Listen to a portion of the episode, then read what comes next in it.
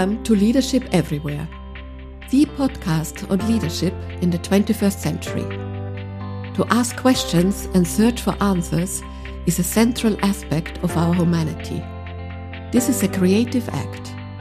In this podcast, I ask questions about leadership and explore them with you. By asking questions, I want to stimulate your imagination and create new images of leadership.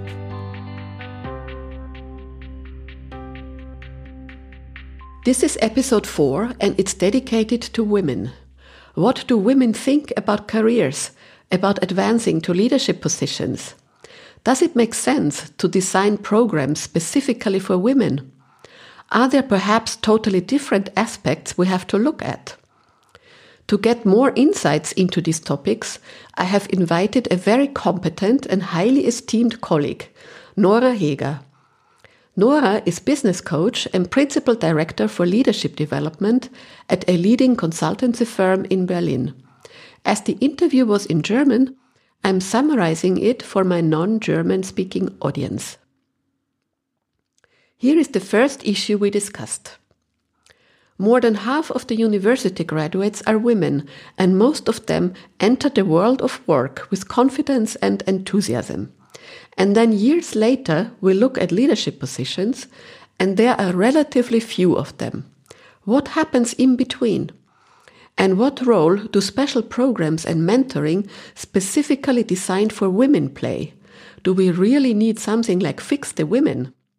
Nora's take on this is that it's certainly not about fixing the women, but it is about creating a working world in which different ways of living and working are possible.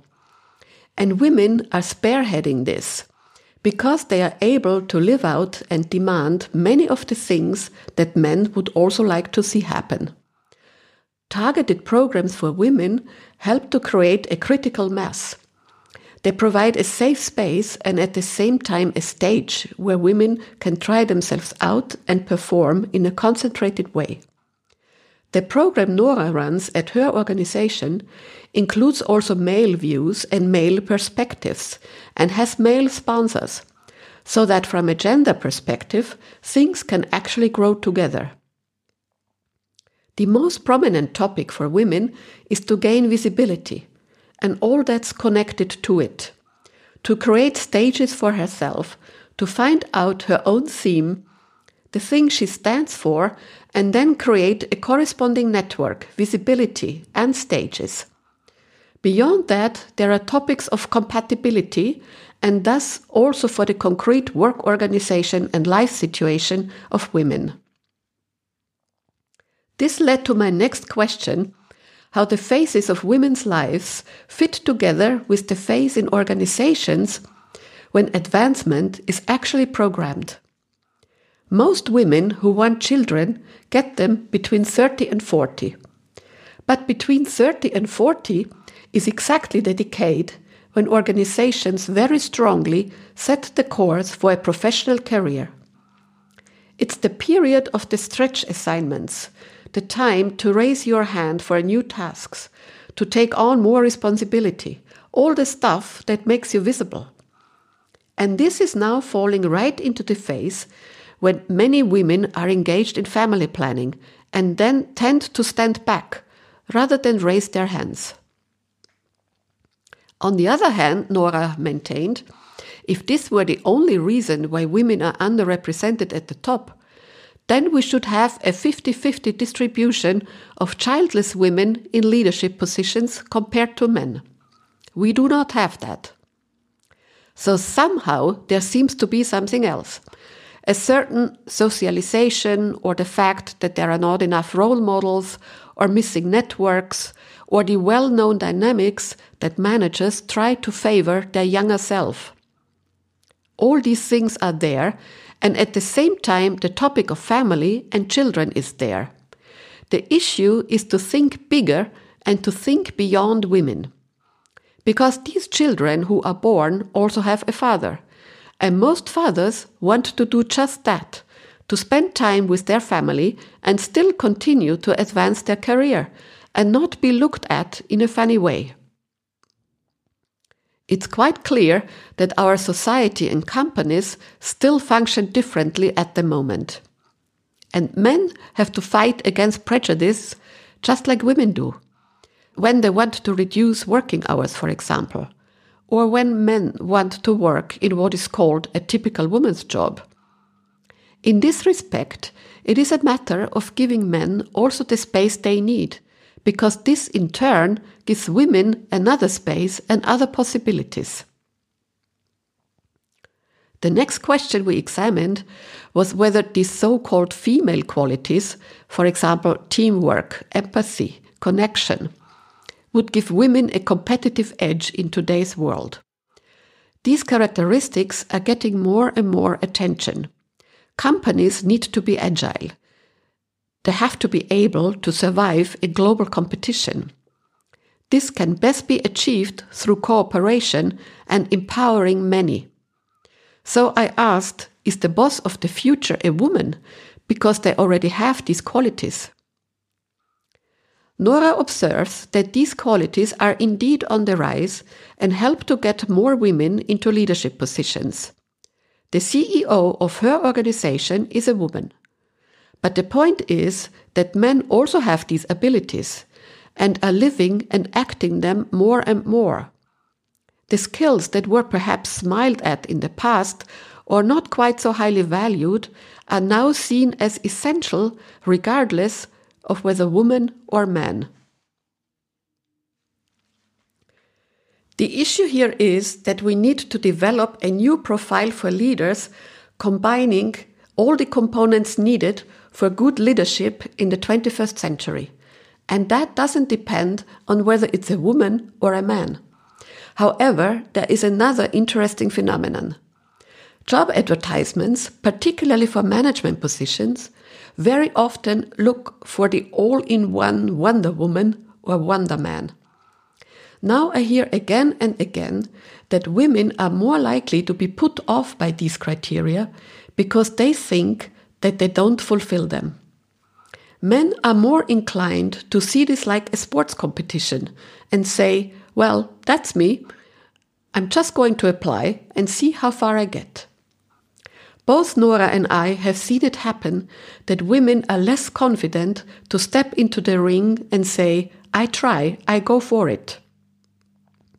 This observation has also been confirmed by studies. So now the point is to act against it all the more strongly and strengthening women accordingly. Dear women, trust yourself, do the best you can, and take it sportsmanlike, whatever is the outcome. Nora underlines this and says this is not only true for job applications, it also holds true for other tasks, presentations, initiatives, whatsoever. The leadership program she runs at her organization has the slogan Make it your game. Make in order to signify take things into your own hand, and game signifying it's not all that serious, it's a game. That's also what I stress in my sit in the driver's seat leadership model. Be daring, know and trust your abilities, and know that you might fail, but it will not stop you from trying again. Coming back to the different phases of life, I observe in my coaching practice that women between 40 and 50 are often ready to restart or kickstart another career they are done with family obligations or want to push forward. So, my question to Nora was how can we encourage these women and what's being done for them in the workplace? Nora says that the most important thing for organizations is to avoid conscious or unconscious bias. So have a very close look who these women are everyone is entitled to want to really go full throttle again. Nora points out that it's also possible when working part time. She herself has been working part time for many years now and also coaches clients who do or want to do this. Part time work is not equivalent to no ambition.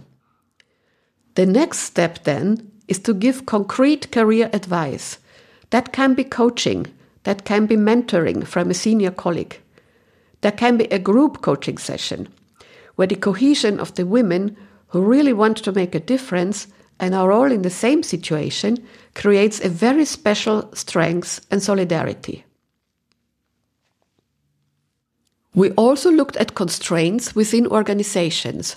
Nora observes that things are slowly changing, but a lot still needs to be done.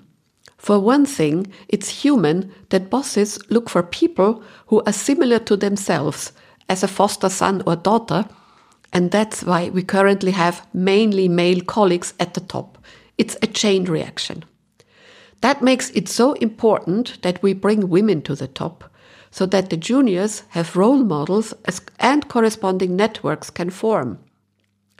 It is important that men become aware that women think differently about certain things. It doesn't hurt to keep bringing up the fact that diverse teams contribute to the success of the company. That's well known by now. And it is not just talking about different genders here, but also diversity in terms of attitude, background, education, etc. I asked Nora what decision makers then concretely do to enable women to play a full part. Here is Nora's advice. Decision makers can first of all look who in their environment has potential. They can have concrete discussions with female colleagues in order to validate this. And it is not necessarily about striving for the highest of all positions, but that these women can push important topics further themselves. Decision makers can use their influence to give women an opportunity to prove themselves, for example, in presentations for certain roles and tasks. They can open their own networks for them. They can invite junior colleagues to shadow them for a day and then reflect on it. Or they can initiate reverse mentoring, where junior colleagues mentor an older, co- an older colleague and vice versa. They can offer external coaching, etc. But it is also important to give them attention, to express praise publicly, to strengthen them, and to make that normal. So nobody says, oh, look, and there's even a woman in this position. What we concluded from this discussion is that we have to create a working world that allows women and men to participate equally. And that must be a working world that fits life and the different demands that women and men face in various phases of their lives. Here are Nora's final words as takeaway for our women listeners. Go inside yourself, think of what moves you, what are your strengths? What do you really enjoy? What would you do even if you didn't have to earn money? You can then find ways to look together with others from your circle of acquaintances, friends, colleagues, superiors, etc., to see where there are opportunities. Don't be shy to seek help from like minded people, even from others. Let someone from a completely different life context Really question this and then look for possibilities to make things easy. Do not be afraid of failure or defeat. Just stand up again. Do it again, do it better, and grow with every step and really see what you do as an opportunity to grow. The only thing I can add to this wonderful closing is Dear women, think big. Don't limit yourself from the beginning. Much is possible with self confidence, with perseverance, and courage. And it's also important to think across all phases of life. A new start and a restart is also possible at 40 and 50. This may require a different approach, but it's possible. Sit in the driver's seat and make it your game. That's what we'd encourage you to do. Dear listeners, this was a summary of my conversation with Nora Heger business coach and principal director for leadership development in Berlin. You hear again from me in two weeks, then with a men's special. We look at work, life, career, and the issues connected to these from a male perspective. I'm looking forward to your suggestions, feedback, objections, and questions.